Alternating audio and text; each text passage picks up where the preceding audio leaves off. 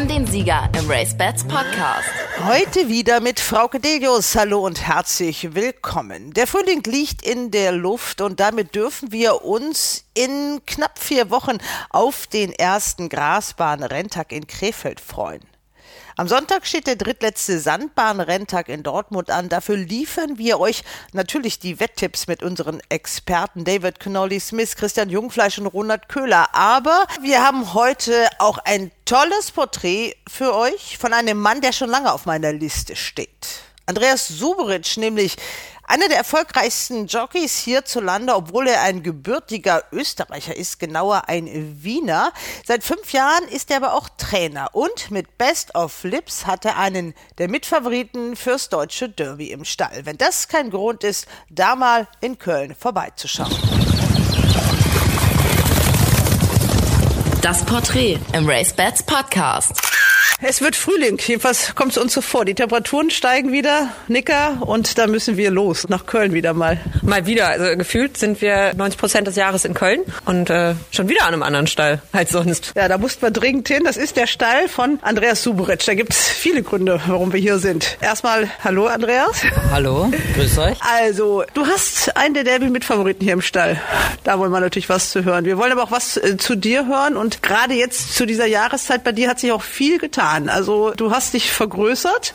So viele Pferde hattest du noch nie im Stall wie jetzt in 2021, oder? Ja, wir hatten äh, das Glück, dass wir letztes Jahr viele Pferde mit guter Qualität gehabt haben und das hat sich dann in den Ergebnissen eben auch wiedergespiegelt und der Zuspruch war dann Ende des Jahres sehr groß und so konnten wir noch einen Stall anmieten und wir haben jetzt über 60 Pferde im Training. Macht mit der Mannschaft, die ich habe und mit den Pferden wirklich sehr viel Spaß. Und ja, das Wetter wird schön und äh, Pferde arbeiten schon ein bisschen mehr. Also wir können den Saisonstart schon bald nicht mehr erwarten. Der Derby-Favorit Erzähl uns da mal was drüber. Das ist. Ob er jetzt der Favorit ist oder nicht, er ist auf jeden Fall Mitfavorit, Best of Lips und er hat sehr, sehr gut überwintert. Hinter seiner Klasse steht kein Fragezeichen. Wo man sich eben noch nicht sicher ist, ist äh, die Steherqualitäten von ihm. Aber ich sehe das sehr gelassen. Der Besitzer macht auch keinen Druck. Wir sehen einfach von Start zu Start, wo die Reise hingeht und sollte es nicht das deutsche Derby sein, dann gibt es viele andere Rennen, wo er laufen kann. Beim Racebands Langzeitmarkt ist er unter den Top 6, also ein halbes Dutzend Pferde stehen also 20 zu 1 alle. Da gehört also er mit zu. Also schon einer der Top-Favoriten und er ist der Winterfavorit. Es ist ja schon äh, ein Rennen, das du gewonnen hast. Da kann man ja schon mal so einen schönen Hacken an der Liste machen, die man so als Trainer hat. Ja, die Art und Weise war jetzt wirklich sehr beeindruckend und äh, natürlich gehört er zum Favoritenkreis, auch berechtigt. Er hat auch wirklich, wie gesagt, super überwintert und ich bin super zufrieden, wie er aussieht und wie er sich gibt. Er ist auch vom Kopf her ganz klar und äh, macht alles mit und deswegen, wir sehen schon sehr, sehr positiv in die Saison mit ihm und haben auch sehr viel Vertrauen in das Pferd. Andreas, du hast gesagt, also der Frühling kann jetzt kommen, ihr seid heiß. Das ist für euch Trainer, glaube ich, immer so eine ganz spannende Jahreszeit, weil jetzt zeigt sich irgendwo, ob eure Hoffnung vom letzten Jahr, wie sind die durch den Winter gekommen? Es kribbelt, es kann langsam losgehen. Ihr habt dann am ehesten im Gefühl, was haben die Pferde wirklich drauf? Wie haben die sich weiterentwickelt? Ist eine spannende Zeit jetzt gerade, oder? In drei, vier Wochen weiß man noch mehr. Viele Pferde haben noch, äh, sind, hängen noch im Winterfell fest, über bei den Stuten. Und wir hatten ja vor einer Woche noch Minusgrade. Aber natürlich, es wird von Woche zu Woche spannender und äh, jeder Trainer hat dann sein eigenes Konzept, wie er früher anfängt und im Grunde genommen wollen wir alle dasselbe, aber eben manche Pferde bieten sich eben schon im März an und die anderen eben erst im April und Mai. Aber wie gesagt, es wird von Woche zu Woche spannender. Du hast jetzt den Stall von äh, Karl Demme mit dazu gekriegt, richtig? Das war aber auch einmal der Stall von Bruno Schütz und Andreas Schütz. Das war meine erste Station in Köln. Also der Stall hat für mich schon auch äh, was Besonderes. Das sind für mich auch unvergessliche Zeiten, weil ich eben für Andreas und für Bruno viele schöne Erfolge gehabt habe und die mich als Trainer auch immer unterstützt haben. Ja, dazwischen war auch äh, Andy Tribol da, der in seinen guten Jahren sehr, sehr erfolgreich war und einen tollen Job da gemacht hat. Und am Schluss eben Karl Demme, der halt mit seinem kleinen Lot auch immer viel Rennen gewonnen hat. Also der Stall ist toll. Ich habe mit den drei Stallgebäuden mit die besten Gebäude in Köln, weil es sind einfach alte Gemäuer, die im Sommer nie zu warm werden und im Winter nie zu kalt. Also wir haben ein super Klima im Stall und die Pferde fühlen sich auch sehr wohl. Mit großen Boxen habe ich gesehen. Wie gehen es gerade am Oleanderstall vorbei. Das ist der ehemalige Stall von Andreas Löwe.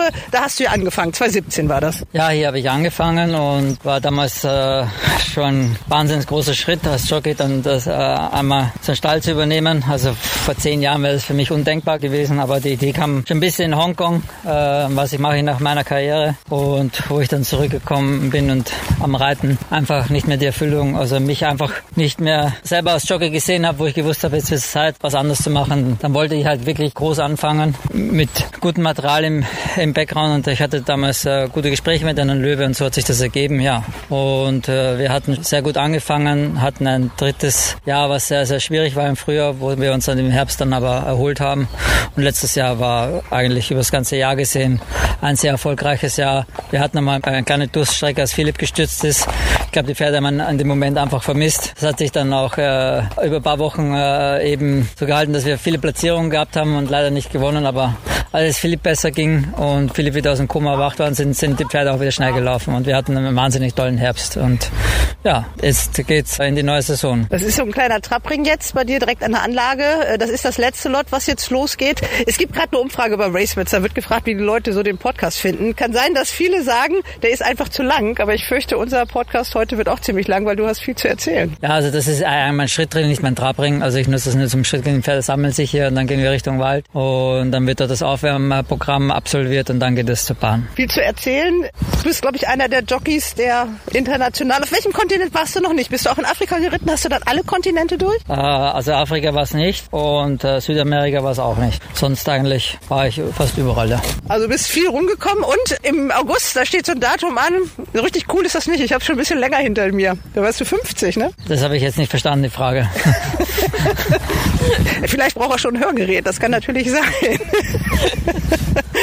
okay, also wir gehen jetzt hier am ähm, Stall vom Kollegen Waldemar Hicks da vorbei zur Trainingsbahn.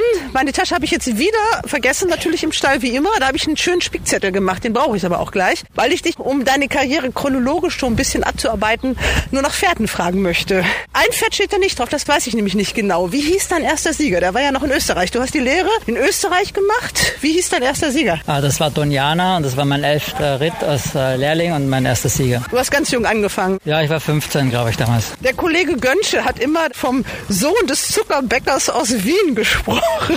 Kannst du diese Formel noch so hören?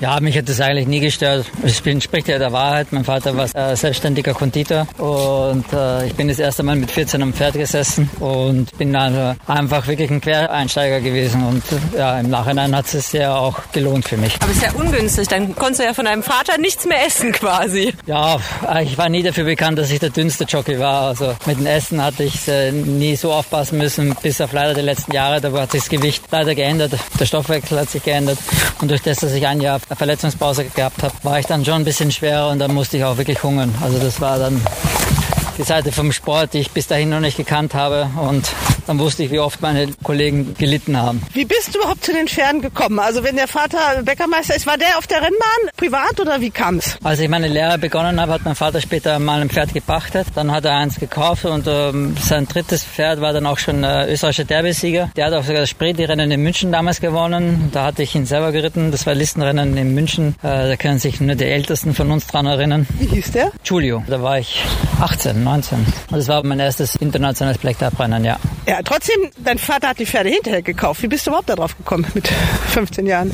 Da gab es eine Fernsehsendung, dass sie Nachwuchs suchen und äh, Voraussetzungen waren sportlich und eben klein und nicht zu schwer. Ich war damals fanatisch äh, Fußballspieler und äh, hatte auch in der höheren Klasse in der Jugend gespielt. Ja, aber da ich Scheidungskind war und äh, mein Vater mich nicht weiter finanziell unterstützen wollte, dass ich in die Schule gehe, musste ich halt einen Beruf ergreifen und handwerklich bin ich bis heute nicht begabt und das wusste ich, dass es in die Richtung auf keinen Fall geht. Und als ich die Sendung gesehen habe, habe ich mir gedacht, das ist sowas. Die liefen alle mit dicken Uhren rum und Zylinder und sind dicke Autos gefahren. Mir war zu dem Zeitpunkt mit 14 nicht bewusst, dass das nur die Besitzer waren. Also habe ich gedacht, die, auch, die verdienen aber gutes Geld, dann fange ich dort auch mal an. Ja. Und so bin ich halt in die Freude Nord gefahren mit meinem Vater und den ersten Mann, den ich begegnet bin, der hat mir auch nächsten Tag schon den Lehrvertrag aufs Auge gedrückt.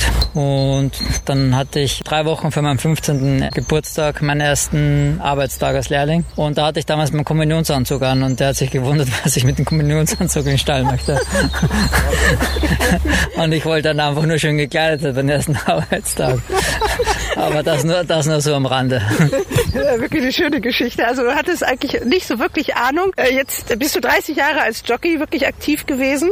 Ja, 30 Jahre, genau. Und jetzt im fünften Trainerjahr. Den Namen deines Lehrherrn, den sollten wir auch mal sagen. Das war zuerst Karl Cingerak, der lebt leider nicht mehr. Und danach habe ich die Lehre bei Dr. Alexander Verlewitsch abgeschlossen, weil Herr Cingerak zu wenig Pferde hatte das letzte Jahr. Und beide waren sehr, sehr gute Pferdeleute und äh, habe damals schon viel gelernt. Und es war damals wirklich sehr viele gute Pferdeleute in der Freudenau und äh, es war noch heile Welt. Jetzt ist in Österreich, ich glaube, es gab eine Zahl der Woche in Turftimes. Wie viele Pferde waren da noch im Training? 48 oder so, kann das sein? Ja, also leider ist der Sport dort äh, nicht mehr, äh, er hält sich gerade, glaube ich, noch am Leben, aber ist auch nur Frage der Zeit. Ist äh, ein trauriger Werdegang gewesen. Wir hatten damals in meiner Lehrzeit noch 30 Renntage, wir hatten äh, eben die Guinness, wir hatten Derby, wir hatten Diana. Es war wirklich schöner Sport. Es sind auch viele Pferde dann nach Baden-Baden zum Mieten gefahren und waren auch äh, da teilweise erfolgreich. Äh, es gab sogar einen österreichischen Sieger in der Goldenen Beitsche, das war Balboa, das war in den 80er Jahren, glaube ich. Und später Baby Bourbon für Stall Corellianos hat sogar Listenrennen noch in Baden gewonnen. Also wir hatten damals schon eben auch gute Pferde in Österreich und ich glaube damals waren 450 Pferde im Training in Wien oder fast 500 sogar mit Stallungen außerhalb. Also da gab es wirklich noch Rennsport. Aber es war klar, dass ein junger Mann wie du irgendwann mal über die Grenzen Österreichs hinaus aktiv werden würde. Ich glaube, München war so das Erste, was du in Deutschland erlebt hast, oder? Ja, äh, Jutta Meier hat mich entdeckt. Äh, die hat damals mit dem Vater einen Stall äh, gehabt, einen Block. Ja, und hat mich das erste Mal nach München geholt äh, für Ritter und dann sogar nach Baden-Baden. Und ah, ich bin mir nicht sicher. Ich glaube, dass ich meinen äh, ersten Sieger für Lazarus hatte und für seine Frau. Und das, das Pferd war mit F. Äh, leider lebt er nicht mehr, sonst könnte ich ihn jetzt anrufen.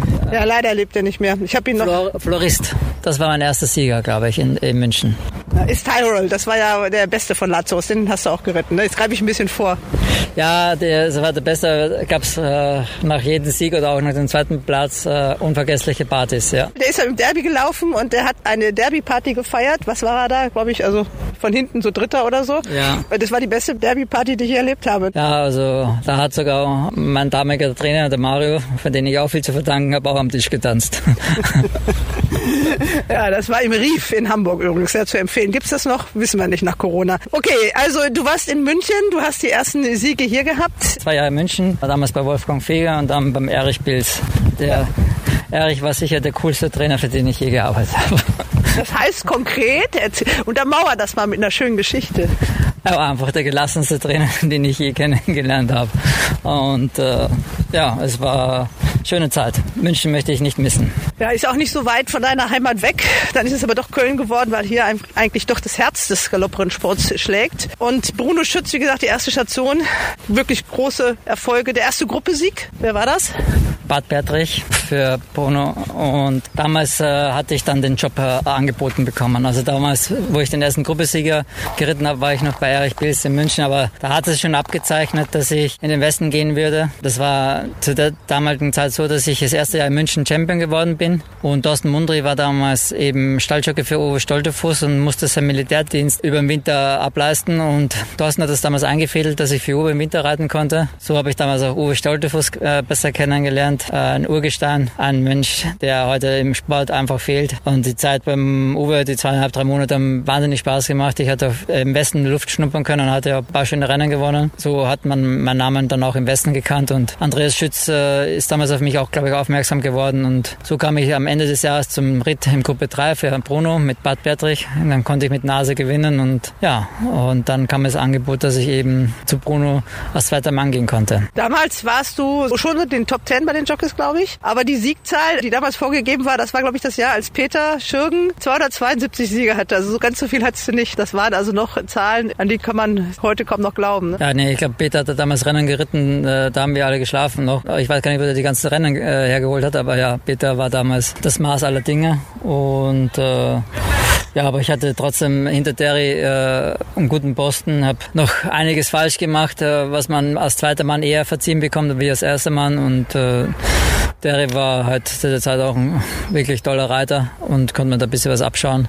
Und man hat sich da einfach von Jahr zu Jahr verbessert. Ne? Jetzt kommen deine Pferde gleich, die sind noch im Wald ne? und traben. Ah, da sind sie schon. Das hast du so nebenbei mit im Blick, das habt ihr Trainer so drauf? Ja, das müssen wir schon haben. Also ich habe äh, eben gesagt, mein letztes Lot, es sind nicht mehr so viele Pferde draußen. Ich habe jetzt noch zwei auf der Bahn und Pferde, die heute nur traben und die sind im Wald geblieben. Okay, deshalb haben wir uns jetzt für 11 Uhr äh, verabredet. Also da ist das meiste schon getan von der Arbeit. Nika, hast du jetzt mal eine Frage? Ja, äh, wer ist denn das? Wen, hast, wen haben wir da auf der Bahn? Vielleicht haben wir da was Interessantes für unsere Podcast-Zuhörer, die gerne wetten. Das sind zwei Pferde, die heute nur kentern. Das ist äh, Duke of Lips und Lady Horizon. Äh, Duke of Lips macht heute Vierfeld für die Zweige und dann ähm, gehen sie zusammen noch einen zweiten Kenter. Und äh, das ist dann für beide heute alles. Na gut, dann müssen sich die Wetter noch was gedulden mit den heißen Tipps. Wir kommen ja noch zu den äh, wirklich wichtigen Pferden bei dir im Stall. Man muss ja auch, oder du bist ja selber auch ein bisschen eitel, bist du schon. Du willst ja selber auch noch ein bisschen fit bleiben. Ist als äh, nicht mehr aktiver Jockey nicht ganz so einfach, oder? Wie viel wiegst du mehr als früher? Oder ist das auch eine Frage, wo du wieder nicht so gut hörst? Nee, also ich glaube, ich habe sechs, sieben Kilo mehr wie äh, zu meiner aktiven Zeit. Also das ist gleichbleibend. Gerade durch, dass ich jetzt wieder ein bisschen mehr mitreite, ist es vielleicht sogar wieder ein, zwei Kilo weniger, aber da bin ich gleichbleibend. Also das heißt, wenn du wolltest, könntest du schnell wieder in Jockey-Shape kommen, oder? Könnte ich vielleicht, aber null Interesse. ja, jetzt guckt er erstmal ganz genau. Jetzt galoppieren die hier direkt an uns vorbei, die beiden. Und zufrieden? Ja, sehr zufrieden. Was ist schwieriger, mental, von der Verantwortung her? Jockey zu sein oder Trainer? Also ist, äh, natürlich hat man als Trainer viel, viel mehr Verantwortung. Den Besitzern, den Pferden und dem Personal gegenüber. Jeden Tag passiert was anderes und jeden Tag äh, kommen neue Aufgaben dazu. Also man kann halt schlechter abschalten als, äh, als Trainer wie als Jockey. Nichtsdestotrotz, beide Berufe haben ihre schönen Seiten und auch ihre dunklen Seiten. Also die Jockeys, die jede Woche ihr Gewicht halten müssen und 600 Kilometer manchmal für zwei Ritter fahren müssen, die leisten auch genug. Wir müssen halt äh, anders arbeiten und äh, es ist halt eine sieben Tage Woche und äh, aber mit einem guten Team im Rücken kann man das gut bewältigen und das mit das Wichtigste, dass man halt äh, eine gute Mannschaft hat, mit der man zusammenarbeitet und die einen auch unterstützt.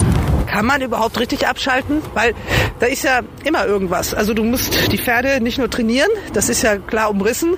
Du musst die vor allem auch managen und du hast die Besitzer und die sind wichtig.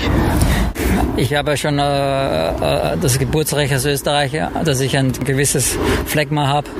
Also ich schlafe nachts gut und ich habe auch nachmittags äh, immer eineinhalb Stunden mein Handy aus. Nee, also es macht Spaß, überhaupt wenn das Wetter so ist. Es gibt natürlich schon Tage oder Dinge, wo man halt äh, schon einen gewissen Druck hat, aber den hat man in anderen Berufen auch und äh, ich habe das Glück, dass ich wirklich äh, durch die Bank äh, wirklich tolle Besitzer habe, die auch einem das Vertrauen schenken, dass man halt Entscheidungen zusammentrifft und, das, und die Entscheidungen sollten immer pro Pferd sein. Also wenn die Pferde Zeit brauchen, dann ist es halt eben so und äh, im Endeffekt, unser Sport ist nicht sehr groß. Wir sind eine kleine Gemeinde und alle wollen dasselbe. Alle wollen Erfolg haben und alle wollen, dass die Pferde gesund bleiben. Bei den Besitzern neu im Stall ist, glaube ich, fangen wir mal alphabetisch an, Brommerhof. Ja, die sind neu. Habe mich auch wahnsinnig drüber gefreut. Es hat sich schon in den letzten zwei Jahren angekündigt, dass ich mal die Chance bekomme und äh, die Studie, die äh, Brommerhof auf der Auktion gekauft hat im Sommer und die zu mir gekommen ist, die hat mir wahnsinnig gut gefallen und ich bin äh, auch ganz happy, dass die jetzt im Stall ist. Sag mal den Namen. Gypsy Queen. Gypsy Queen, da gucken wir jetzt ganz genau hin, Nicker, ne? Aber ja. Aber ja, was für Nennung hat die? Die hat auch eine Nennung für die Winterkönigin und ist äh, zweige Stute für die zweite Jahreshälfte. Ist ein Januarfohlen. Äh, ihr Vater Hazard äh, ist jetzt nicht dafür, äh, Hasant, Hazard, wie spricht man aus? Auf jeden Fall ist er nicht dafür bekannt, dass er frühreife Pferde macht, aber durch das, dass er halt äh, früh geboren ist, denke ich, dass sie zweijährig auf jeden Fall schon äh, für die zweite Jahreshälfte die besseren Rennen ist. Alphabetisch, ich habe das ja jetzt nicht hier vor Augen, aber fällt mir Dietl ein. Der ist gleich mit acht Pferden über die eingezogen. Von Andreas Schütz aus Frankreich äh, zu Andreas Suberitsch nach Köln. Äh, ja, aktuell sind sieben. Ich hatte äh, ein Pferd, äh, ging nach Hannover, weil es mit äh, Bernd so besprochen war, dass die einfach noch ein bisschen mehr Zeit braucht und äh, deswegen ist sie in Hannover gegangen. Aber wir haben wahnsinnig tolle Zweige von Herrn Dietl bekommen. Und, Namen. Also Stallparade lesen. Ne?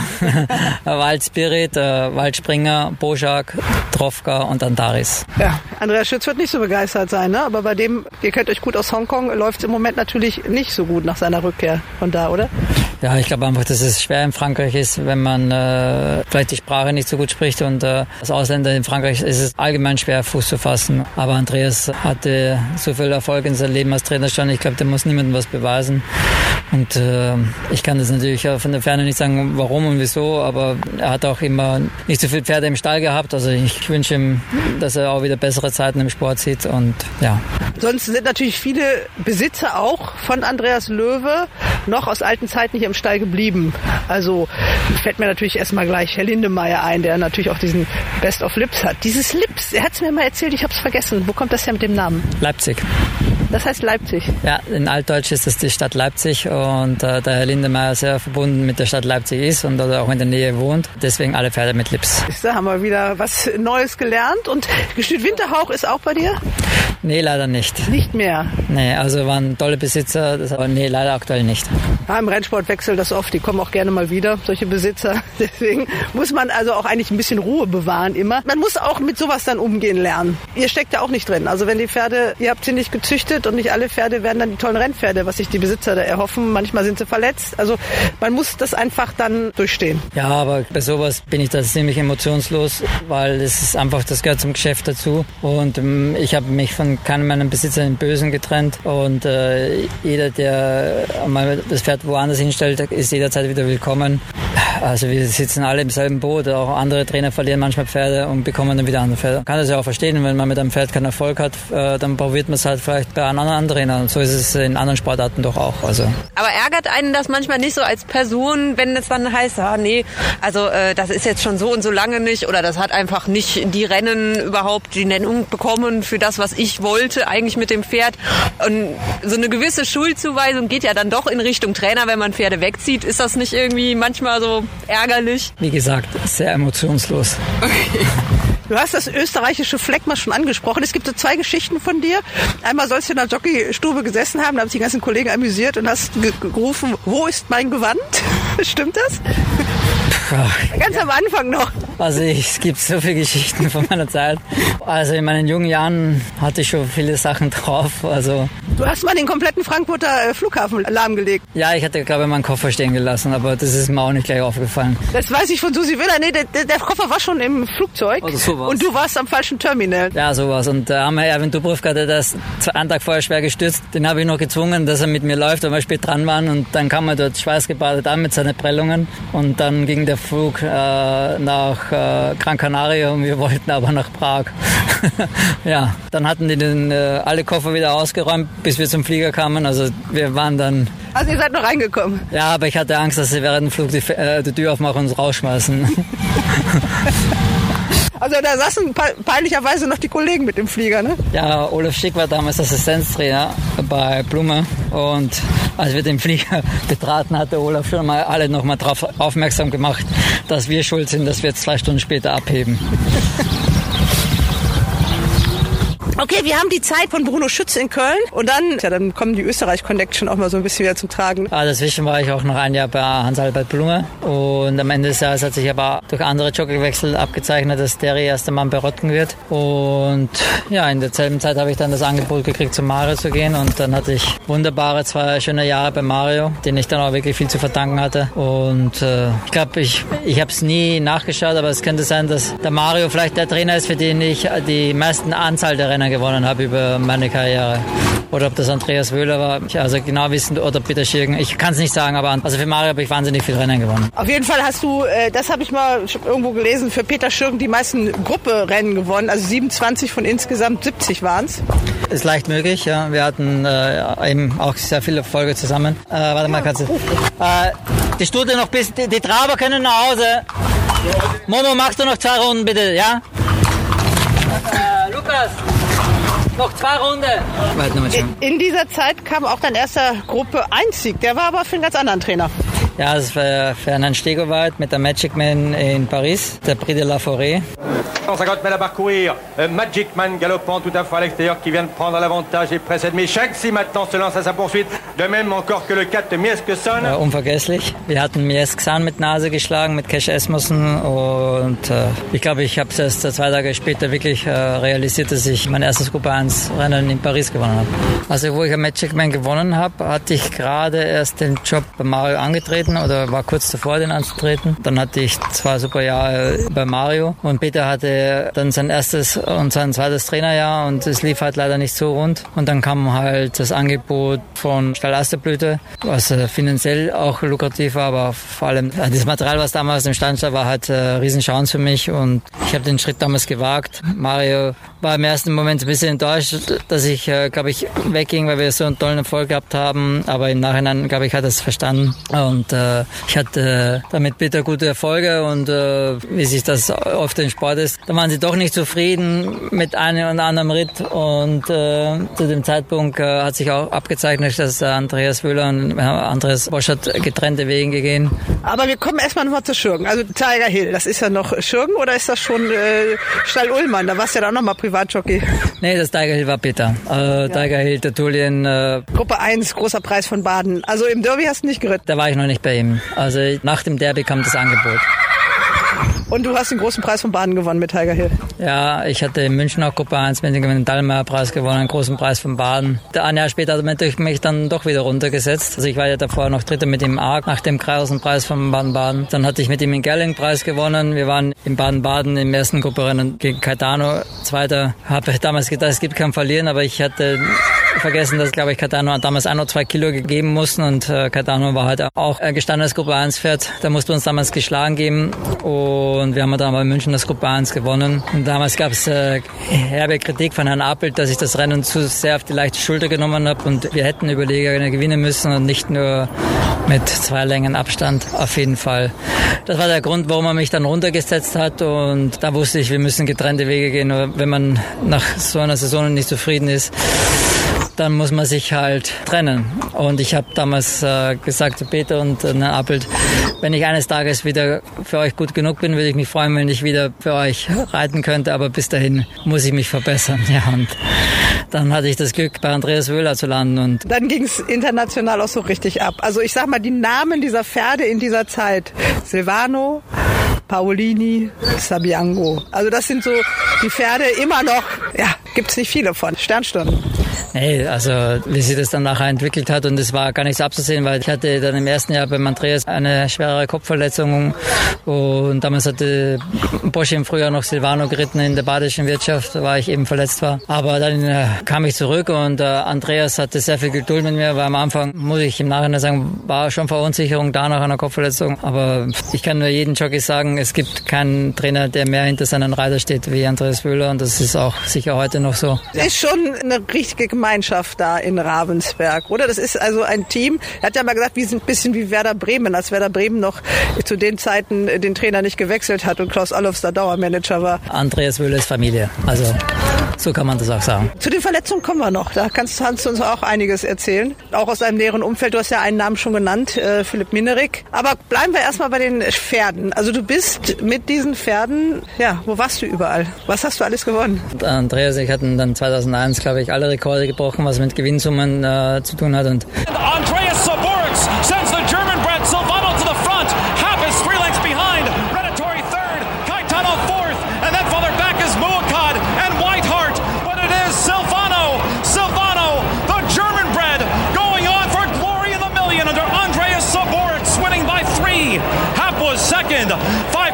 Wir waren in Kanada, wir waren in Amerika, wir waren in Dubai, wir waren in Hongkong, wir waren in Singapur. Australien war da auch, ne? Wir waren in Australien. Diese Woche werde ich nie vergessen. Ich habe, glaube ich, nie in einer Woche so wenig geschlafen und so viel gefeiert, bis, bis zum Renntag halt. Und äh, Silvano hat sich auch wirklich super toll verkauft. Hätten wir damals bessere Trainingsmöglichkeiten in äh, Australien gehabt. Also die Quarantänebahn war leider so, dass wir nicht wirklich so arbeiten konnten, wie wir wollten. Und wir waren am Schluss Vierter, nicht weit geschlagen und es hat einfach die letzte Fitness gefehlt. Ich bin überzeugt, hätten wir damals die Chance gehabt, ihn besser vorzubereiten, hätten wir auch in äh, Australien gewonnen. Ich weiß noch, da gab es Pressekonferenzen, wo sich die ganzen Australier gewundert haben, ob in Deutschland alle Andreas heißen. Ja, ich glaube damals äh, war das so. Andreas Schütz war da mit Cardano, Andreas Wöhler mit Silvano, Andrasch mit, hat geritten und Andreas Suboric hat im äh, Silvano geritten. Und da gab es ja auch noch eine sehr lustige Geschichte, weil Silvano war jetzt zu dem Zeitpunkt, hatte gerade die Arlington Million gewonnen gehabt äh, und war Zweiter in den Man of War Stakes. Hatte davor in, in Hongkong Gruppe 1 gewonnen, war Gruppe 1 Sieger in Singapur, Gruppe 1 platziert in Dubai. Also der war wirklich ein internationales Pferd, jeder kannte. Und dann haben sie mir beim Interview gefragt, wie ich mich mit Silvano hier sehe. Und da habe ich gesagt, also Sie sollten das vielleicht so vergleichen. Äh, ich bin der Michael Schumacher und Silvano ist mein Ferrari. Daraufhin gab es nächsten Tag eine Aufzeichnung. Die, die haben das als Aufhänger genommen und dann haben sie mir einen Ferrari hingestellt und haben gesagt, ich soll bitte hinlaufen und in den Ferrari reinspringen und losfahren. Ja, dann bin ich da hingelaufen, die haben das gefehlt, ich springe rein, sitze drinnen, mache die Türe zu und dann habe ich gemerkt, dass das Armaturenbrett von mir ist, weil die in Australien auf der anderen Seite sitzen. Also es war im ersten Moment ein bisschen peinlich, aber ich nehme solche Dinge ja mit Humor. Und wo ich ausgestiegen bin, lag die ganze Filmcrew und mein Trainer am Boden und haben gelacht. Also du gehörst wirklich zu den Jockeys. Ich meine, wenn du so zurückguckst, du hast wahnsinnig viel erlebt und du bist ja dann auch äh, ja ein bisschen kleben geblieben im Ausland. Also jetzt müssen wir erstmal nochmal, bevor wir zu deinen Zeiten in Hongkong kommen und sowas. Paolini, Sabiango, auch noch ein paar Worte? Also Sabiango war mein absoluter Liebling und ich glaube, ich habe als Jockey nur einmal äh, Tränen in den Augen gehabt, wo ich gewonnen habe und äh, ein Gruppe 1 Rennen gewonnen habe und das war eben Sabiango, als ich in Köln gewonnen habe. Die Geschichte ganz kurz erzählt. Sabiango war von ersten Tagen, wo ich den geritten habe, mein absoluter Liebling und ich habe immer zu Andreas gesagt, das ist, der, das ist mein Argentinango. Dann hat er zwei ersten Start gewonnen und dann Dreieck war er heißer Favorit in einem Listenrennen in Hannover. Und ich hatte ihn am, nach einem halben Weg angehalten, weil mit dem Pferd was nicht stimmte und er war damals negativ gedopt und das Pferd ist damals daraufhin fast eingegangen. Ja, und dann äh, Andreas hat eben langsam aufgebaut und äh, wir haben dann in Baden gewonnen, ein Handicap, das damals sehr bekannt war für als Derby-Route. Und Andreas hat gesagt, wenn wir ohne Stock gewinnen, geht er in die Union und ich durfte keinen Stock nehmen. Er hat ziemlich sicher leicht gewonnen. Da sind wir in die Union und Andreas hat zu mir gesagt, ich darf ihm höchstens einen Backhänder geben. Und dann haben wir die Union gewonnen gegen Boreal. Ja, und dann kam das, der Derby-Tag, der berühmte Derby-Tag, wo zwei Tage so viel Regen war. Wir hatten, glaube ich, Bodenangaben da von 6,5 plus. Und äh, Jakobs, Andreas und ich sind, äh, und auch Simon Stokes, glaube ich, war da, wir sind die Bahn abgegangen und haben dann in der Früh beschlossen, dass wir nicht Starter machen. Es gab herbe Kritik Andreas gegenüber und es ist und bleibt die einzige richtige Entscheidung. Sabiango konnte einfach keinen weichen Boden. Er hatte nur Wert verloren und man hatte Andreas damals sehr, sehr kritisiert. Umso schöner war dann acht Wochen später zwei Derby-Sieger zu schlagen mit Sabiango, eben Boreal und Belinos. Und dieser Tag äh, wird für mich unvergesslich bleiben. Und sechs Tage später habe ich dann mit Silvano, mit seinem Bruder Gruppe 1 in Amerika gewonnen. Das sind Geschichten, die gab es äh, auch nicht so oft, dass äh, zwei Brüder in einer Woche zwei Gruppe 1 Rennen auf zwei verschiedenen Kontinenten gewinnen. Und ja, zu Pauline gibt es zu sagen, also das, das, das, Pferd mit dem meisten Potenzial war definitiv Pauline. Ich habe nie ein Pferd geritten, der aus 2000 Meter Pferd so einen Donner Foot gehabt hat, so antreten konnte. Aber er war im Rennen einfach ein bisschen schwieriger wie die anderen zwei Kandidaten und äh, deswegen war er ja oft im Gruppe 1 Rennen eben Zweiter und nicht der Erste. Aber ich habe ihm auch sehr, sehr viel zu verdanken und tolle Erfolge gehabt. Und es geht in den Einlauf hinein auf die letzten 500 Meter. Salon Honor weiterhin vorne. Fight Club an der Innenseite ist da. Scirocco ist da. Salon Honor, Scirocco geht nach vorne. Salon Honor ist Zweiter an der Innenseite. Fight Club. Vorne ist jetzt Scirocco. Scirocco geht nach vorne. Scirocco ist es schon wieder ein Wind, wieder ein Sturm. Scirocco mit drei Längen im Vorteil vor Salon Honor. Dahinter Gentle Tiger und an der Innenseite kommt Malines. Aber Scirocco gewinnt das Derby. Scirocco mit Andreas Soboric. Dein erster und immer noch einziger Derby-Sieg. Ja, Scirocco war damals bei Andreas Schütze im Training und ja, er war eine Erscheinung des Pferd. Er war kein, jetzt kein frühreifes Pferd, aber er hat sich mit jedem Start gesteigert und hat dann auch noch den Breeders' Cup gewonnen mit Christoph Soumillon später und war einfach ein super tolles Pferd. Und der Derby-Sieger bleibt unvergessen, auch die Party. Ich habe jetzt nur die Top-Pferde rausgesucht. Das nächste Pferd fängt mit O an, Nicker. Ja, das ist mein Liebling. Sorry, muss ich natürlich fragen, wie kam das mit Overdose zustande? Und ja, die Geschichte musst du selber erzählen, denn du warst dabei. Ja, Overdose, den Ritt hatte ich erst einmal bekommen äh, in Hamburg und äh, durch das, dass ich aus Wien komme und äh, väterlicherseits auch ungarische Wurzeln habe, war das klar für die äh, damaligen Verantwortlichen, dass wenn äh, einmal ein äh, der Jockey aus Deutschland reitet, dass ich das sein soll und habe mich wahnsinnig gefreut. Er hatte sich damals in Hamburg vor der Holsten-Trophäe sogar verletzt. Es war nicht sicher, ob er äh, laufen soll und hat trotzdem leicht gewonnen gewonnen, obwohl er wirklich nicht in Ordnung war. Und das Pferd war einfach ein Freak. Also er hat nicht mit seiner Schönheit geglänzt oder mit seinem Aussehen, sondern einfach durch seine Schnelligkeit. Bis morgen und bis später, Jungs. Der hat ja dieses eine Rennen, das Gruppe 1 Rennen, was er unbedingt gewinnen sollte, leider nicht gewonnen, weil dieses Rennen nicht gültig war, wo er als erstes im Ziel war. Avec Overdose qui est le meilleur marchand d'or qui est repris complètement à l'extérieur, que s'est-il passé Y a-t-il faux départ Avec, euh, semble-t-il, faux départ pour ce Qatar Prix de l'Abbaye de Longchamp, événement aujourd'hui à Longchamp. Ah oui, coup de théâtre, effectivement, coup de théâtre Bernard Overdose euh, continue. C'est une première. Plus, Andreas Suborik, c'est l'habitude de gagner de loin avec lui. Friede Labey? Ja, leider ist auch einer Momente, die man nie vergisst. Ja, äh, ob das jetzt eine Fehlentscheidung war oder nicht, aber auf jeden Fall die Reiter, die bis ins Ziel geritten sind, die konnten sich von jeder Schuld freisprechen, weil die Anlage für den Fehlstart erst aufgeblinkt hat, dass wir da schon vorbei waren. Und die Pferde, die im mittleren Feld hinten gingen, die konnten das Blinken noch sehen. Wir waren chancenlos. Der Starter hatte leider viel zu spät den Knopf gedrückt und äh, da waren wir bei der Anlage schon vorbei. Also wir konnten nicht sehen, dass Fehlstart ist. Und beim zweiten Start äh, wart ihr dann nicht mehr dabei, also konnte er das äh, Rennen dann nicht gewinnen. Der war lange ungeschlagen. Wie viele Rennen war er ungeschlagen, Dicker? Weißt du das aus dem Kopf? Weißt du's? Nein.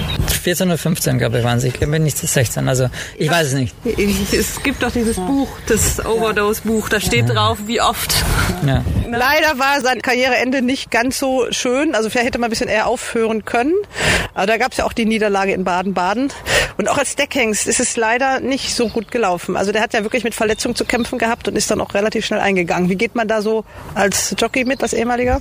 Ja, mir das äh, leid fürs Pferd, aber was außen steht, da kann ich da überhaupt kein Urteil äh, fällen, was man da falsch oder nicht falsch gemacht hat. Aus Deckhengst, glaube ich, er hat auch nicht wirklich viel Zuspruch bekommen und äh, er hatte ja auch vom Blut her jetzt nicht äh, das beste Pedigree. Also gibt sicher mehrere Gründe. Warum. Deswegen war er auf der Auktion ja auch so wahnsinnig billig. Das hat ja nur ein paar tausend Pfund gekostet, glaube ich. 2000 ja. oder wie viel waren das? Ich glaube, es waren 2000 Pfund, ja. Ja, jetzt machen wir die Statistik mal so als Jockey rund. 1498 Siege in Deutschland nur. Und dann im Ausland, die werden leider in der deutschen Statistik nicht mitgezählt, so richtig. Da waren es ungefähr nochmal 200, habe ich mal in der Geschichte gelesen. Ich glaube, es waren ein paar mehr. Also ich schätze, dass es fast bis 300 im Ausland waren, mit Japan und Hongkong angerechnet. Du hast in Japan, warst du auch sehr erfolgreich, zweimal World Champion Trophy gewonnen. Ja, also zwei Wettbewerbe gewonnen. Äh, Anders hatte die Wettbewerbe schon in Hongkong äh, gewonnen gehabt und ich hatte dann das Glück, die zweimal in Japan gewonnen zu haben. Und Champion warst du auch, dann müssen wir es rund machen, dreimal. Dreimal Champion, ja. Und jetzt kommen wir zu den Seiten, die wirklich ja, zu den schwierigen gehören. Du hast schon, jetzt guckt er auf die Uhr, das, wir gehen einfach mal mit. Ein Trainer, der einfach nur so ruhig steht. Jetzt sind wir schon so spät gekommen, aber er muss trotzdem noch ein bisschen gucken. Kann ich weiterfragen? Ja. Ja, du hast es schon angesprochen. Philipp war dann Stalljockey hier, als er so schwer in Mannheim gestürzt ist. Aber du hast äh, Ähnliches ja selbst am eigenen Leib gespürt. Und ich habe mal geguckt, als du in Deutschland das erste Mal geritten bist, 1988 war das, war einer mit dabei, das ist auch einer deiner besten Freunde, Peter Heugel. Ja, Peter ist auch heute noch einer meiner besten Freunde und äh, Peters sein Unfall war 2009 und war sicher einer der schwärzesten Stunden in meinem Leben. Aber Peter und ich sind, äh, wie gesagt, auch heute noch mega befreundet. Ich vergesse auch manchmal, dass er im Rollstuhl sitzt. Also für mich ist das, äh, der Peter ist der Peter und der hat sich als Mensch nicht geändert und äh, unsere Freundschaft, Freundschaft hat sich ja auch nie geändert. Du selber bist dann 2010, also ein Jahr später, auch sehr schwer gestürzt. Das, du hast schon gesagt, du hattest vorher schon mal äh, Kopfverletzungen. Dann hast du so eine Titanplatte, glaube ich, in, in den Brustwirbelbereich gekriegt. Hast du die noch drin oder hast du die rausoperiert? Nee, das drinnen und das war 2005 in Japan. Und operiert bin ich in Köln worden. Peter Schäferhof, der hat damals äh, alles in Wege geleitet, dass ich in der Uniklinik äh, operiert wäre. Und wie es halt passend zu meinem Leben ist, ich habe mich am Faschingsdienst operieren lassen. Aber anscheinend waren alle nüchtern, weil ich konnte äh, einen Tag später mit Krücken aufstehen. Also ging alles gut. Also 2005 der schwere Sturz in Kyoto und dann 2010 diese schwere Kopfverletzung. Da hast du daran gedacht, deine Jockeykarriere aufzugeben? Das sah auch so aus, als ob du die nicht wieder würdest äh, reiten können. Also das war ja meine zweite Kopfverletzung und der hat mir schon zu denken gegeben und äh, mein Umfeld hat mir damals geraten aufzuhören und ich hatte damals äh, einen Job für Baden Racing. Ich habe mit Daniel Gilles damals die Moderation gemacht, den Führing Talk und hatte auch Aufgaben mit Sponsorbetreuung und äh, durfte da immer mehr auch hinter den Kulissen mitarbeiten und äh, ich hätte damals für Baden Racing eben auch arbeiten können. Das hat mir auch wahnsinnig Spaß gemacht. Dann habe ich zum Glück meine heutige Frau kennengelernt und sie hat mir gesagt, dass mir der Glanz in den Augen fehlt und sagt sie, sage ich, ja, das Reiten vermisse ich natürlich schon so, aber es ist halt vernünftiger, vielleicht nicht mehr anzufangen. Damals hat sie mir ein Buch geschenkt, den Alchemisten. Und nachdem ich den gelesen habe, wusste ich, ich fange definitiv wieder zum Reiten an. Und Als ich dem äh, Schluss getroffen habe, habe ich zu meiner jetzigen Frau gesagt, wenn ich wieder anfange, dann möchte ich unbedingt wieder nach Hongkong. Da musste ich leider weg durch meine Verletzung und äh, ich will da unbedingt wieder hin und habe es dann noch geschafft. Und äh, Hongkong ist für mich mit Österreich und Deutschland wirklich meine zweite Heimat. Du hast, ich glaube, dieses Nicht-Jockey-Sein ja auch nur wenige Monate eigentlich ausgehalten. Also so lange war das nicht. Ah, es waren fast zehn Monate. Also es war sicher meine längste Pause. Und Hongkong, wie lange warst du da und wie ist das Leben da? Wie anders als das, was wir hier in Deutschland so aus dem Rennsport kennen? Also Hongkong Jockey Club ist äh, für den zu arbeiten zu dürfen, ist halt wirklich was Besonderes. Da und der Rennsport ist eben so professionell. Der Konkurrenzkampf ist dementsprechend auch sehr groß und äh, es geht um sehr, sehr viel, aber es spiegelt sich auch in den Veranstaltungen wieder. Der Lebensstil ist wunderschön. Es ist, man lebt dort sehr, sehr sicher. Es gibt so gut wie keine Kriminalität und äh, die Stadt lebt einfach und es ist, äh, die Lebensqualität war einfach sehr hoch. Und man musste natürlich auch viel leisten, um vorne mitzuspielen, aber es war das auch wert. Die aktuellen Entwicklungen in Hongkong sind ja eher besorgniserregend. Weißt du was dazu, also wie das im Rennsport ergeht, ob da eine gewisse Sorge berechtigt ist, denn China erlaubt kein Pferderennen, kein Glücksspiel in dieser Richtung? Also ich glaube, dass der äh, Hongkong Jockey Club mit der chinesischen Regierung in Peking äh, zusammenarbeitet und ich denke, dass wir Ausländer, die dort zu Gast sind oder dort arbeiten, sich deswegen überhaupt keine Sorgen machen müssen. Aber irgendwann ist ja dann doch die Entscheidung gefallen, Hongkong zu verlassen und in Deutschland als Trainer anzufangen. Äh, Wie es halt ist, man wird älter und junge äh, Reiter kommen nach. Und ich habe mich dann auch ziemlich schwer getan, die letzten zwei Jahre. Es haben einfach die Erfolge gefehlt und der Vertrag wurde halt einfach nicht verlängert. Aber das gehört eben auch zum Leben dazu. Du bist dann mit deiner Frau Natascha nach Deutschland zurück. Du hast gesagt, fünf Jahre vorher hätte ich mir nicht vorstellen können, dass ich Trainer werde.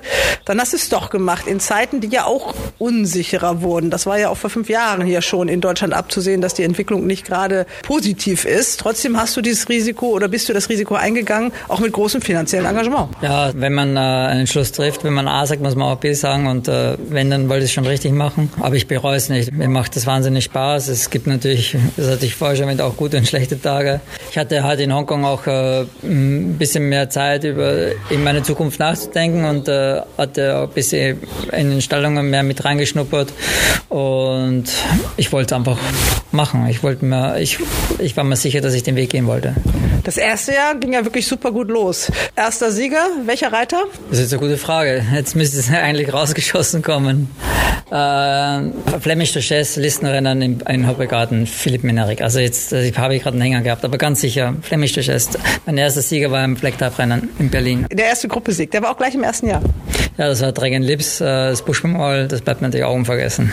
Er hatte damals äh, nicht so ein starkes Nervenkostüm und ich wollte nicht zu viel arbeiten, habe mit dem Business besprochen, dass er halt als Abschluss, statt einer Abschlussarbeit ein Rennen bekommt und äh, Ian Ferguson hat ihn damals geritten von letzter Stelle auf 1200 Meter, war schnellstes Pferd, war dann nur Zweiter und die Enttäuschung war zuerst doch größer bei Reiter und Besitzer und, und ich habe gesagt, nee, keine Angst, im Busch sind wir ganz vorne, er hat ein Rennen jetzt im Bauch, den Vorteil können wir auch nutzen und der ist ein sehr, sehr gutes Pferd. Und dann hat er überlegenen Stil äh, das Buschmemorial gewonnen. Die erste Saison lief gut. Du hast schon gesagt, im dritten Jahr war so ein kleiner Hänger. Man hat sich finanziell sehr engagiert. Gab es da auch schon mal so Momente, wo du gedacht hast, oh, war das die richtige Entscheidung? Nein, also natürlich im dritten Jahr, die, die drei, vier Monate im, äh, im Frühjahr, die haben richtig wehgetan. Gut, ich hatte auch in, der, in meiner Joker-Karriere einige Rückschläge und so war es da halt eben auch im Trainerberuf. Da ist ja eine Stute, die finanziell zumindest hier für den Stall einiges eingaloppiert hat. Die steht in einem anderen Stall. Da ist im Moment beim Besitzer sind noch keine Farben drauf. Ja, der, das Pferd äh, hat ein neues Namensschild, äh, leider noch in Weißenfahren, weil ich keine PDF-Datei habe dazu, die äh, gedruckt zu können und das über den deutschen Galopp zu bekommen, ist ein bisschen schwierig. Ja, die sind in Kurzarbeit, die können nicht so viel arbeiten. Der Besitzer ist jemand, der nach vielen Jahren Abstinenz zurückgekommen ist in den Rennsport. Der Herr Satori heißt der, glaube ich. Der hat das Pferd auf der Auktion gekauft. Die hat für dich zwei Auktionsrennen, glaube ich, gewonnen. Und auch das, was das am höchsten dotiert ist. Man darf nicht vergessen, sie hat auch äh, Gruppe 3 für mich gewonnen. Das Schwarzgoldrennen war zweiter in den Guinness. Das Auktionsrennen hat sie drei gewonnen. Zweijährig zwei in Dortmund und Baden-Baden und dreijährig dann in Berlin. Wenn man so ein Pferd, für welche Summe war das nochmal? Also die war gewaltig? Ich glaube 450.000. Wenn so ein Pferd für diese Summe verkauft wird und bleibt im Stall, dann kann man sich fröhlich schätzen, glücklich schätzen, oder? Ja, ich hänge an der Stute auch. Also das ist nicht nur, weil sie eben so gut ist. Also die Stute, Stute äh, liegt mir halt besonders am Herzen und da habe ich mich schon gefreut, dass die wieder zu uns zurückkommt. Die Saison 2021 so. Wo sind deine Hoffnungen? Wo sind die Perspektiven? Wie sieht's aus? Also mit so vielen Pferden im Stall. Wir haben ja letztes Jahr neun Zweijährigen gewonnen und dementsprechend auch gute Qualität von Dreijährigen dieses Jahr. Und äh, natürlich wollen wir in den großen Rennen mitmischen. Wir haben äh, 24 Zweijährige. Auch da wollen wir dieses Jahr wieder vorne mitmischen und, im, und punkten. Und mit den älteren Pferden, die wir haben, wir haben ein paar Vierjährige, die sicher noch nicht alles aufgedeckt haben. Ja, also wir haben äh, schöne Mischung im Stall. Ich habe ein tolles Team und bin super happy mit dem Jockey, den ich jetzt am Stall mit Lucas Delusy. Er ist sehr, sehr fleißig, er mag die Pferde wahnsinnig gern und äh, man sieht, dass er halt in äh, Frankreich äh, eine gute Schule durchgemacht hat, weil das, was er sagt über die Pferde, das macht schon Sinn und äh, er kann sehr, sehr gute Aussagen treffen und ich freue mich, äh, mit ihm zusammenzuarbeiten. So einen Namen sehe ich jetzt hier noch, den hast du gerade jetzt hier ins vierte Lot gepackt, äh, auch noch mit Derby-Nennung. Diamantis, ja. Ich äh, habe sehr, sehr viel Meinung von dem Pferd, er hat toll überwintert. Er wird im Sieglosen anfangen und ich könnte mir vorstellen, dass er Richtung Hamburg geht und das muss er dann natürlich erst an, am Nachmittag an den jeweiligen Renntagen zeigen, ob er dahin gehört oder nicht. Ein Start hatte er, das war jetzt noch nicht ganz so aufregend, was von der Form her, was man lesen konnte. Nein, aber mehr war auch, es war damals als Lernstart gedacht und äh, war schnellstes Pferd am Schluss und äh, vorne waren Pferde, die durchwegs alle gelaufen sind und auch äh, bis auf das Pferd von Sarah Steinberg, ich glaube, der war auch Jahresdebutant und wir waren nicht weit auseinander. Und ich glaube, Sarah hat von ihrem Pferd auch sehr, sehr viel Meinung und wir waren zufrieden mit dem Start. Und Sibylle hat ihn damals wirklich nur einen Lernstart gegeben, nicht hart angefasst und sie war vom Pferd auch angetan. Also ich sehe das alles sehr positiv. Die Wetttipps im Race Bats Podcast. Der drittletzte Sandbahn-Renntag dieser Wintersaison 2021 steht an und man könnte ein bisschen sagen, Gott sei Dank, ihr Lieben, oder? Ich begrüße in der Runde David Connolly-Smith. Hallo David. Grüß Gott. Ronald Köhler. Hallo Ronald. Servus beieinander. Und Christian Jungfleisch. Hallo zusammen. Wenn ich richtig aufgepasst habe, hatten wir einen Treffer. Eine Seriensiegerin, David Connolly Smith, hat das Potenzial der vierbeinigen Dame erkannt. David. Ja, Gott, Hannah. Ich habe sie jedes Mal gewettet und sie hat sich jedes Mal überzeugend gewonnen. Sie gewinnt wahrscheinlich das nächste Rennen wieder, wenn der Handicap gnädig ist. Ja, sie läuft diesmal gar nicht mit. Ich bin gespannt, was du für Wetttipps ausgräbst ohne deine Hot Hannah. Ja, und bei euch selbst Warwick, der Elfmeter, hat nicht gesessen, Christian. Ja, das stimmt. Ach, wir haben ja eben schon im Vorgespräch gesagt, man muss das alles mit Humor nehmen, hat ja Ronald gesagt. Ich nehme es auch nur noch mit Humor. Also über manche Ergebnisse kann ich wirklich nur noch lachen. Das Schlimme ist nur Lotaria, ich hätte sie im Handicap gewettet, aber nicht in diesem Alltagsgewichtsrennen. Und was passiert? Sie gewinnt im Alltagsgewichtsrennen. Aber gut, so geht das manchmal. Ja, das war schon ein sehr verblüffender Sonntag. Also der Frank Fuhrmann, der ja seit dem 1. November 2020, glaube ich, kein Rennen mehr gewonnen hatte, da liefen die Pferde plötzlich wie ausgewechselt oder sollte man sagen neu geboren. Und das betraf ja nicht nur die beiden Siegerinnen, Archie Sister und Isle of Shadows, sondern auch Platzierte wie Jungle Spirit, Bobby's Charmer, Tilda Bay, Rhythmic Melody. Also das war für den Wetter schon schwer vorhersehbar. Und äh, der äh, David hat ja Gott sei Dank unsere Ehre ein ganz klein wenig gerettet, aber wir müssen uns auch nicht allzu sehr schämen, weil die lieben Kollegen der Sportwelt haben in den acht Rennen auch keinen einzigen Sieger vorhergesagt. Also befinden wir uns doch in guter Gesellschaft. Das ist ein, eine gute Einstellung, würde ich sagen. Wir haben am Sonntag sechs Rennen wieder nur noch mit einer wirklich bescheidenen Besetzung. Also da wurde ja sogar nochmal aufgerufen und das Ganze nochmal geöffnet. Bitte, bitte lauft. Aber so ganz so viele Pferde sind nicht äh, zusammengekommen. Das Ganze sogar ohne Viererwette, weil sich keine zwölf Pferde für ein Rennen gefunden haben. Also legen wir doch mal los. Das erste Rennen Preis des Dortmunder Opernhauses. Es geht wieder los um 11.20 Uhr der erste Start. Wie immer die Regeln. Jeder gibt drei Sieg Siegtipps ab? Ja, Im ersten Rennen habe ich schon einen Tipp. Ich gehe mit dem Stallform von Frankie Fuhrmann. Archie Sister hat so leicht gewonnen letzte Woche mit mehreren Längen Vorsprung und ich glaube, wenn ich das richtig ausgerechnet hat, hat sie kein riesiger äh, Aufgewicht bekommen für diesen Sieg. Cecilia Müller reitet sehr gut und äh, sie ist auch bestimmt eine der besseren Damen im Sattel. Das Pferd hat immer noch ein sehr günstiges Gewicht und für mich äh, kann sie wieder gewinnen. Die Gegner sind sehr überschaubar und äh, das ist ein ähnliches Rennen wie letzte Woche und für mich gewinnt sie wieder. Archie's Sister Frankie Vormann und Cecilia Müller. Also sie hat, glaube ich, schon drei, dreieinhalb Kilo Aufgewicht gekriegt, aber sie hat ja wirklich äh, sehr, sehr leicht gewonnen. Ja. Wenn die, Form, äh, die Fuhrmann-Form beständig ist, dann muss sie in der Tat ja eine erste Chance haben. Man muss hoffen, dass sie die Form eine Woche lang halten. Aber früher sind die wochenlang gehalten. Plötzlich waren die weg. Im Ende des letzten Jahres waren die Stahlform wieder weg. Aber jetzt ist sie voll da. Ja, gebe ich dir recht. Aber ich traue der Sache noch nicht so ganz. Vor allen Dingen gibt es auch Ausgleich 3. Die Gegner sind schon stärker als zum letzten Mal. Aber Taurus, ob er jetzt zum vierten Mal gewinnt, ne, das habe ich letzte Woche schon bei Hotenna gesagt. Ja.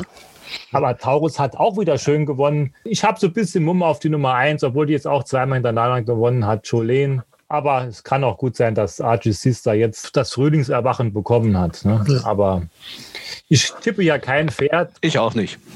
Okay, also ihr habt zwei Alternativen zu Archies Sister genannt und David setzt weiter auf die äh, Seriensiegerinnen, ja. die es jetzt dann hier auch werden. Die heiße Stallform. Genau, die heiße Stallform von Frank Fuhrmann. So schnell ändern sich die Zeiten. Ne? Okay, das zweite Rennen. Es ist dann der Preis des Dortmunder Philharmonischen Orchesters. Ja, habe ich jetzt einen Tipp. Ist auch ein sehr interessantes Rennen, äh, würde ich sagen. Es sind viele Formpferde am Start. Ich gehe hier mit der Nummer 6 Fair Hurricane die zuletzt Dritte, Dritter war auf 1700 Metern. Ich denke, dass die 1200 Meter auf jeden Fall besser sind. Es könnte nur sein, dass die jetzt ein bisschen zu kurz sind. Also mir wären 1400 Meter lieber, aber ich gehe trotzdem mit dem Pferd. Die Pferde von Christian von der Recke laufen eigentlich im Moment auch ganz gut. Der Gegner ist sicherlich Schnackti, der jetzt zweimal Zweiter war, aber der gewinnt auch nicht wirklich häufig. Von daher hoffe ich, dass das so bleibt. Ich sage, nach dem Preis des Dortmunder Opernhauses wird im zweiten Rennen der fliegende Holländer angestimmt und Nakti gewinnt mal dieses Rennen aus dem Quartier von Romy van der Meulen. Das wäre mein Tipp. Ich gebe keinen Tipp ab, aber mein Mumm in dem Rennen ist eigentlich das Pferd, was Nakti so leicht geschlagen hat. Das letzte Mal Latino mit dem guten Sean Byrne im Sattel für Ralph Rohner. Was mich bei Latino stört, ist, dass er in Chantilly gelaufen ist vor zwei Wochen und sehr dünn, gegen allerdings bessere Pferde, war letzter. Äh, diese Form muss man streichen wahrscheinlich und nicht, die Form vorher war in Düsseldorf auf einem schlechten Boden. Da hat er sehr gut bei mir gewonnen. Allerdings der Boden wird natürlich total anders sein diese Woche. Ja, der Latino hat ja auch schon drei Handicap-Siege auf Sand, steht jetzt knapp zehn Kilo höher als zu Beginn der Sandbahnsaison, hat eine tolle Sandbahnsaison, klar. Und ich meine, dann gibt es ja noch eine Wundertüte in dem Rennen, Cody Beach von Frank Nummern. Pause seit Oktober, Bahndebüt in Dortmund, aber auf Sand oder Polytrack in England hat das Pferd schon gute Leistung gezeigt. Also ich würde den nicht wetten, aber man müsste sich auch nicht wundern, wenn der plötzlich gewinnt. So ist das bei, bei dem Stall, ja. okay, ja, dann haben wir das zweite Rennen. Der Preis des Konzerthauses Dortmund, was da musikalisch alles so los ist, unglaublich. Das dritte Rennen.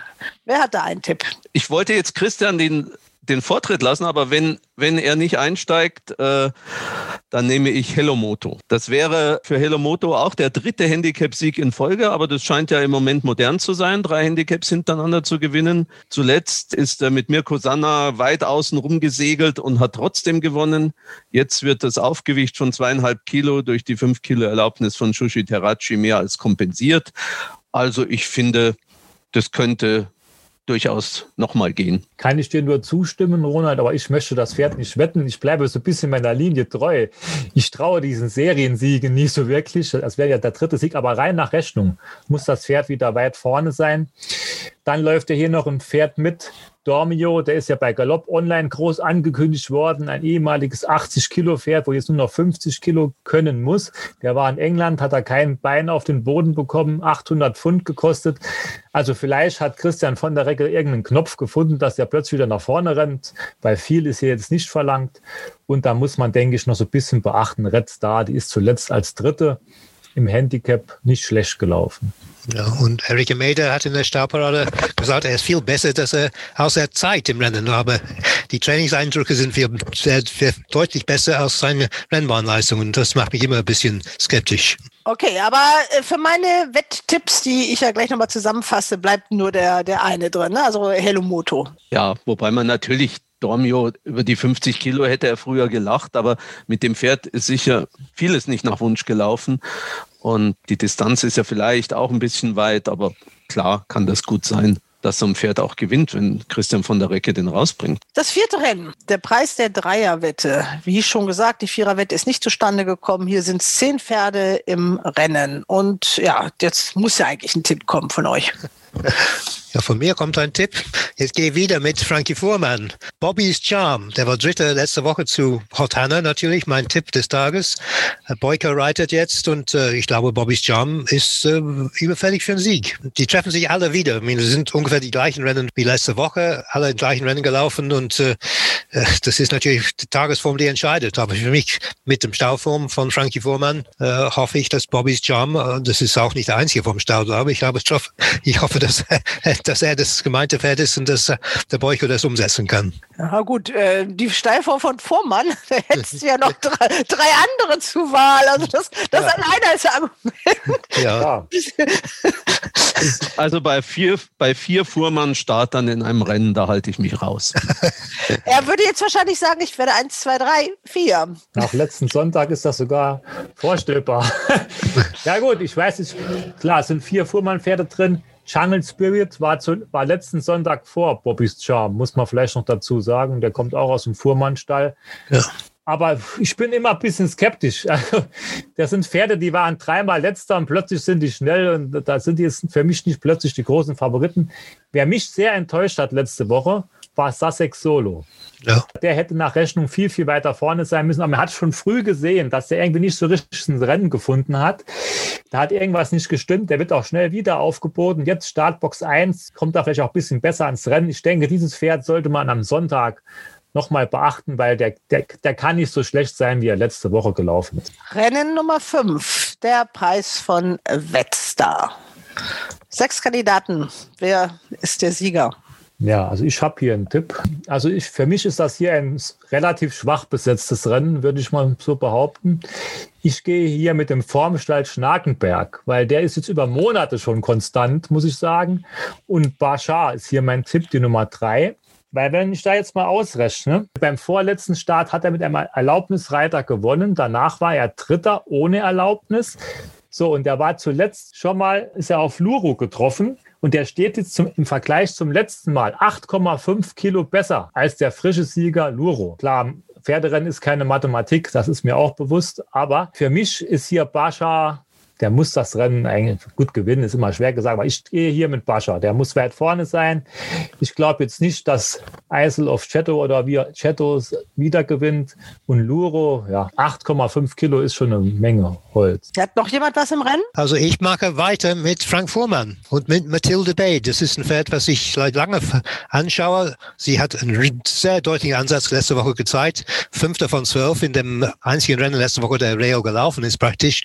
Hat einen sehr guten Moment war auch keine zwei Längen geschlagen am Schluss. Boyko reitet jetzt und er reitet sehr oft für Fuhrmann und mit viel Erfolg. Letzte Woche war das, glaube ich, Steffi Hofer oder Steffi Koyunku. Ich mag schon lieber den Boyko haben und ich denke, Mathilde Bay ist diesmal dran und vielleicht für eine gute Quote. Wobei die Fuhrmann-Pferde oft mit den Mädels besser laufen. Ne? Ja, das, mit Cecilia Müller in jedem Fall, ja. Also ich äh, kann das, was der Christian gesagt hat, wirklich jeden Satz unterstreichen. Ich finde, da spricht alles für Bascha in dem Rennen. Und ich würde gerne auch, auch wenn ich damit gegenüber Christian keinen Punkt gut machen kann, aber die Hoffnung, dass ich ihn noch einholen kann, habe ich sowieso schon aufgegeben, würde gern auch für Bascha votieren. Gut, dann habt ihr Moment, das muss ich notieren. Ronald und David. Also, einer bleibt übrig, der noch zu tippen hat im sechsten Rennen. Und das bist du, Christian, im Preis der Chorakademie Dortmund. Ja, ich verbrenne mir wahrscheinlich schon wieder in so einem Altersgewichtsrennen die Finger. Ich denke immer, ich bin schlau und suche mir diese Rennen aus. Die, ihr beiden aus München haltet euch immer zurück. Aber ich versuche es trotzdem wieder. No Walls, die Nummer vier ist mein Tipp in diesem Rennen. Das ist der erste Ritt von Mursabayev, seitdem er bei Schirken am Stall ist für seinen neuen Arbeitgeber. Er ist ja letztes Jahr schon für ihn geritten, aber seit er jetzt dort arbeitet, ist das der erste Ritt. Die Stute habe ich bei ihrem letzten Start schon getippt. Da lief sie sehr enttäuschend, muss ich sagen. Da war sie nur Vierte. Da war der Boden aber sehr klebrig. Und mir ist aufgefallen, die Stute war sehr, sehr heftig. Ja, wie soll ich sagen? Sie ist sehr offensiv mitgegangen, war kaum zu dirigieren. Die 1700 Meter könnten ihr besser liegen. Und ich hoffe, dass der Mursabayev sie ein bisschen beruhigen kann, die Stute. Und dann müsste sie hier sehr gute Chancen haben, weil als Gegner sehe ich nur oben die Nummer 1, Celeste Wood von Romy van der Moen. Dieser Wallach kommt aber aus einer Pause seit Ende August, hat das englische Rating ist jetzt auch nicht angsteinflößend. Also man muss jetzt nicht denken, der ist jetzt hier der neue Superstar, kann aber wahrscheinlich Sand. Aber ich gehe hier mit der Nummer 4, die ja auch schon mal dritte war, im Ausgleich 3 auf Sand. Und unten ist noch eine Debütantin von Rhone, aber ja, ich glaube jetzt nicht, dass sie beim ersten Start direkt mehr als 60 Kilo zeigt. Von daher geht das Rennen hoffentlich für mich 4-1 aus. Für mich ist No, no Walls äh, sicher die logische Siegerin hier, aber ein bisschen interessiert tut mich äh, Pretty Soldier von Christian von der Recke. Leider habe ich keine Zeit gehabt, die alten Formen nachzuschauen, aber laut äh, German Racing, Deutsche Galopp, ist sie nur zweimal gelaufen, Pretty Soldier. Einmal. Aber ich glaube, das stimmt nicht. Ich glaube, der ist vorher irgendwo gelaufen, ne? Ich müsste mich sehr täuschen. Ich meine, der hätte zuletzt debütiert in Dortmund. Ach so, okay. Aber er ist gut gezogen. Und natürlich viel wird hier nicht verlangt. Der Walls hat ein GRG von 66, aber ob das wirklich kann, bin ich nicht ganz sicher. Was ist der Unterschied zwischen den Fußballern des FC Bayern München und einem in Deutschland tätigen Jockey? Ist das ein Witz jetzt? Das ist eine Frage. der Witz des Tages. Nein, Nico und ich, wir waren äh, ja bei Andreas Subric, wo Luca Delosier rumlief mit einer Wahnsinnsmähne auf dem Kopf und er hat natürlich auch so seinen gewissen Humor und sagte, er wollte doch bitte bei L'Oreal jetzt Haartestimonial werden. also äh, der FC Bayern München Spieler sind besser frisiert als die deutschen Jockeys. Das sieht man ja unter den Cappies nicht, aber also vielleicht zeigen wir es mal im kleinen Video bei Gelegenheit. Also der hat also eine Riesenmähne und äh, hat aber den nötigen Humor behalten. Aber die Friseure haben ja bald wieder auf. Dann äh, pünktlich mit dem Frühjahrsbeginn gibt es dann auch die ersten Grasbahnrennen am 21. März in Krefeld. Da freuen wir uns drauf. Bis dahin müssen wir noch durchhalten und weiter tippen. Gesamtwertung dröseln wir dann in drei Wochen auf, Christian. Du führst Buch. Ja. Mhm. Genau. Ich muss noch ganz kurz mal zusammenfassen. Unsere Tipps. Im ersten Rennen war das Archie's Sister, die 107 von David. Im zweiten Fair Hurricane, die 206 von Christian und Nackti die 204 von Ronald. Im dritten Rennen Hello Moto die 302 von Ronald. Im vierten Bobbys Charm die 402 von David. Im fünften Rennen Barscha. Christian und Ronald legen sich auf die 503 fest und David sagt Matilda Bay die 506. Und dann im sechsten Rennen tippt Christian die 604 No Walls. Und wenn ich richtig aufgepasst habe, dann sagt David, dass Frank Fuhrmann an diesem Sonntag gleich ja. drei Rennen gewinnen wird. Mit der riesigen Stauform. Und ich sage, dass Elfi Schnakenberg zwei Rennen gewinnen wird. Und Christian lacht. Ja. er kann gut lachen. Führt überlegen. Nein, nein, du bist ihm ja. Nein, nein, David, äh, stell dein Licht nicht unter den Scheffel. Du bist ihm jetzt mittlerweile ziemlich auf den Fersen. Ich so also, nah, darf ich. Da, ja. Dank Cortena.